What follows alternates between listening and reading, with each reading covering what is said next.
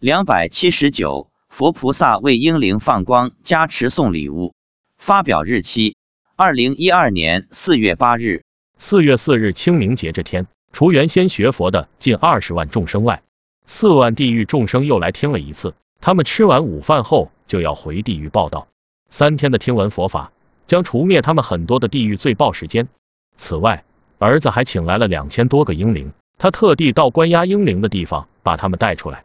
听闻佛法，这些都是他当婴灵时的朋友。妻子说，这些婴灵看上去有两三岁的模样，长得并不是想象中的皮包骨头，骨瘦如柴，还挺壮的，男孩女孩都有。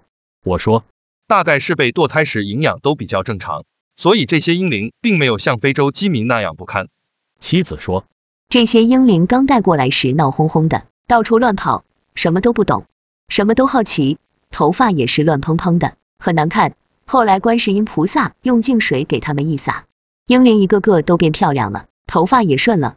这些婴灵刚带出来时，一个个都是光溜溜的，没穿衣服。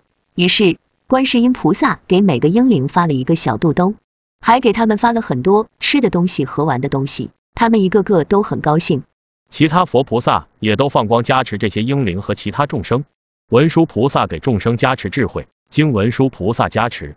可以看到众生的头脑中有闪亮的东西在里面。妻子说，这些英灵以后有的会重新投胎做人，有的会转生天道。他们目前什么都不懂，